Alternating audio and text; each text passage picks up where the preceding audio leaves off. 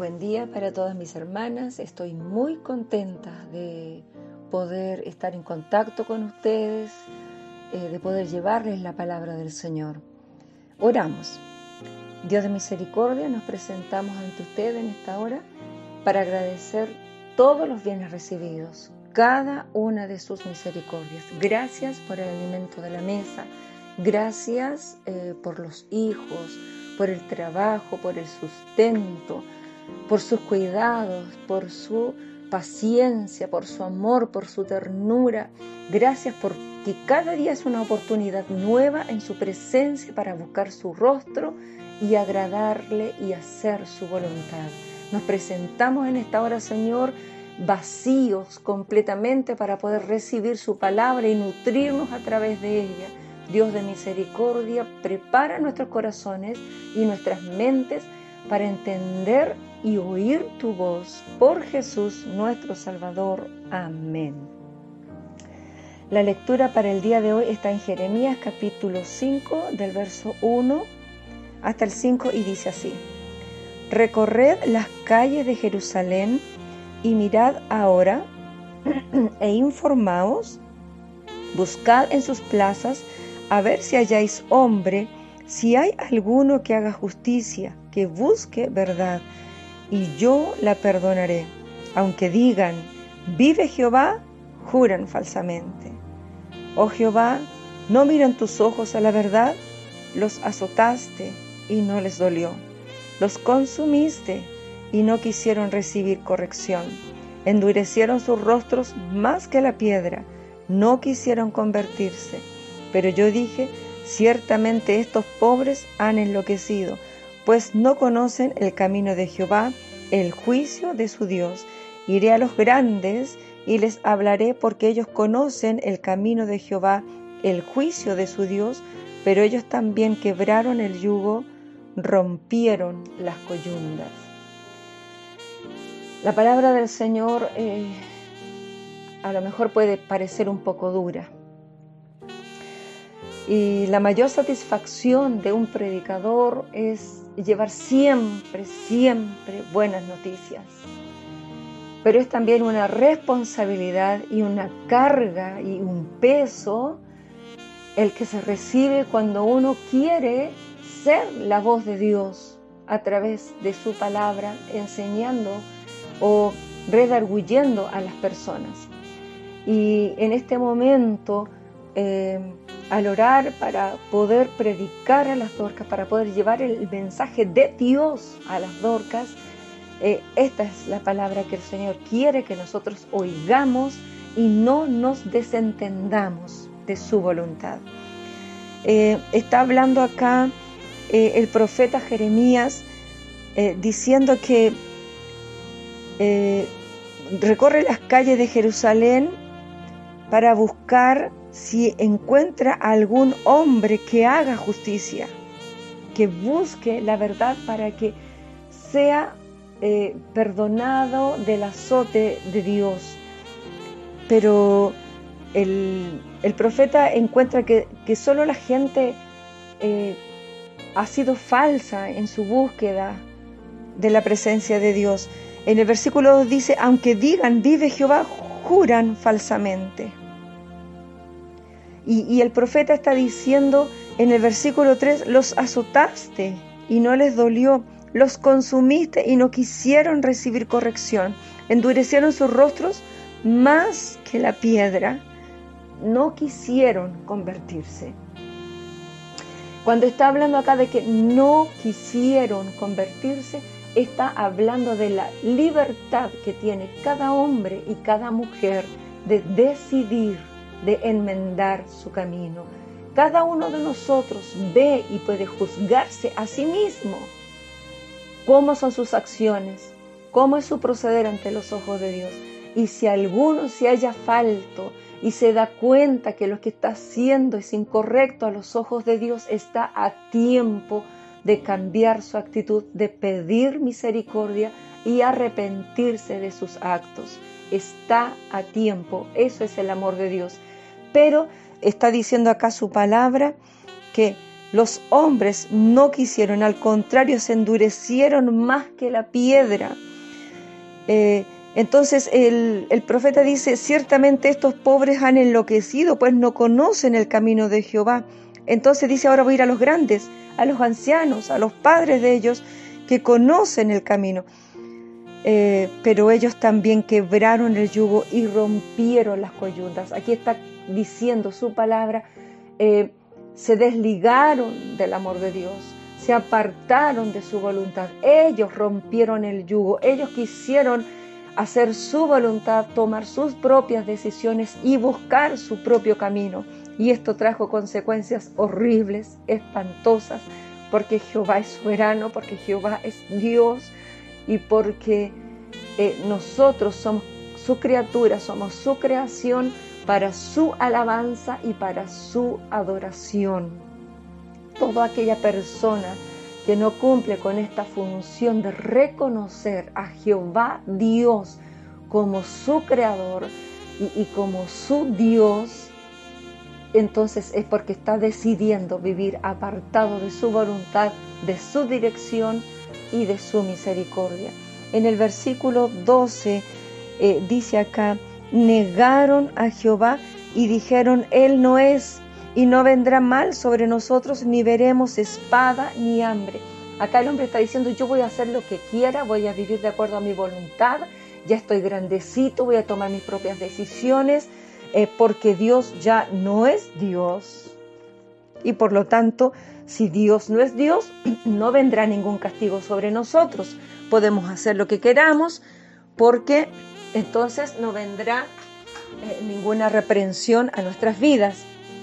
Y en el versículo 21 hacia el 25 dice, oíd ahora esto, pueblo necio y sin corazón, que tiene ojos y no ve, que tiene oídos y no oye. A mí no me temeréis, dice Jehová, porque no os amedrentaréis ante mí que puse arena por término al mar, por ordenación eterna, la cual no quebrantará. Se levantarán tempestades, mas no prevalecerán. Bramarán sus ondas, mas no lo pasarán. No obstante, este pueblo tiene corazón falso y rebelde. Se apartaron y se fueron, y no dijeron en su corazón, temamos ahora a Jehová nuestro Dios que da lluvia temprana y tardía en su tiempo y nos guarda los tiempos establecidos de la siega. Vuestras iniquidades han estorbado estas cosas y vuestros pecados apartaron de vosotros el bien. Que nuestros ojos puedan estar abiertos para poder ver la misericordia de Dios. Que nuestros oídos puedan estar abiertos para oír la voz de Dios Él es Jehová de los ejércitos. Y no es tiempo de estar viviendo un evangelio a medias. No es tiempo de, titubear. No es tiempo de hacer las cosas a nuestra manera. Es tiempo de humillarse ante los ojos de Dios, pedir misericordia, volvernos a Él, buscar su rostro en sometimiento y en sinceridad. Y Él que conoce nuestras almas el que conoce nuestros corazones, ve la sinceridad de nuestro arrepentimiento y traerá sobre nosotros paz. Pero todo aquel que insista en hacer su voluntad y, no doblegar su corazón a la voluntad de Dios, hay sentencia, hay juicio, hay castigo. Y Dios cumplirá así como cumple sus promesas a cada uno de los que son fieles, aman su nombre y esperan su venida.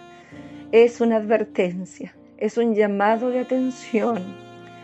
El tiempo que estamos viviendo es complicado y a lo mejor algunos están siendo turbados. Afirmemos nuestros pasos en el camino de Jehová como nunca. Tomémonos de su mano. No nos apartemos ni a derecha ni a izquierda y apenas veamos una intención de volverle a las espaldas a Dios, reconozcamos a tiempo, reconozcamos a tiempo que estamos equivocando el camino y busquemos misericordia y alcanzaremos gracia en el trono de Jehová. Su palabra es dura, pero es oportuna también. Que nuestros ojos en esta hora puedan contemplar la misericordia de Dios. Está diciendo que si el mar en su, en su bravío, en, su fuerza, no es capaz, aunque sean olas enormes, no es capaz de salir de, los límites que Dios le puso, nosotros tampoco deberíamos, eh, eh, ¿cuál sería la palabra? Tampoco deberíamos desafiar a Dios. Conozcamos nosotros nuestros límites. Reconozcamos nosotros que somos polvo y ceniza y nada más ante los ojos de Dios. Somos sus criaturas. Fuimos creados, pero para un propósito. Para un propósito. Y en el momento en que nosotros decidimos ser sus hijos, entonces aceptamos vivir bajo sus preceptos y guardar sus mandamientos y hacer su voluntad.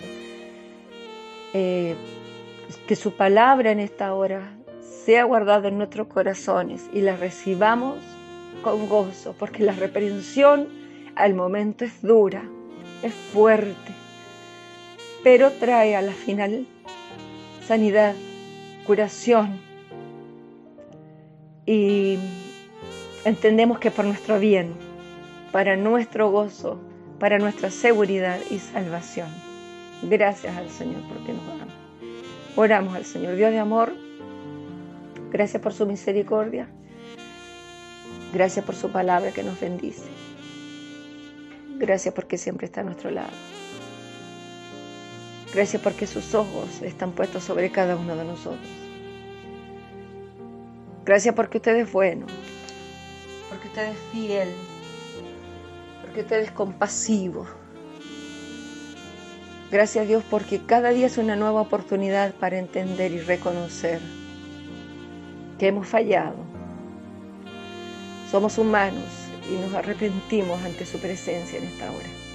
Y pedimos perdón. Y pedimos fuerza. Y pedimos misericordia para alcanzar gracia ante sus ojos Retira todo pensamiento ajeno a tu voluntad y ayúdanos, Señor, para hacer lo que a ti te agrada. Permítenos, permítenos en tu misericordia reconocer cada uno de tus cuidados, de tus favores y de tus misericordias. Bendice a tu iglesia, a tus hijos, a tu pueblo, a tu remanente. Gracias porque eres bueno Gracias porque hemos gustado cada una de tus misericordias y gracias por esta oportunidad de volvernos a ti, postrarnos en tu presencia, reconocer tu soberanía y pedir misericordia. Por Jesús. Amén. Reciban el saludo de nuestros pastores. Eh, unámonos más que nunca en oración, en ruego, en súplica eh, eh, háganse un tiempito en sus hogares para cantar al Señor, para leer su palabra y para orar.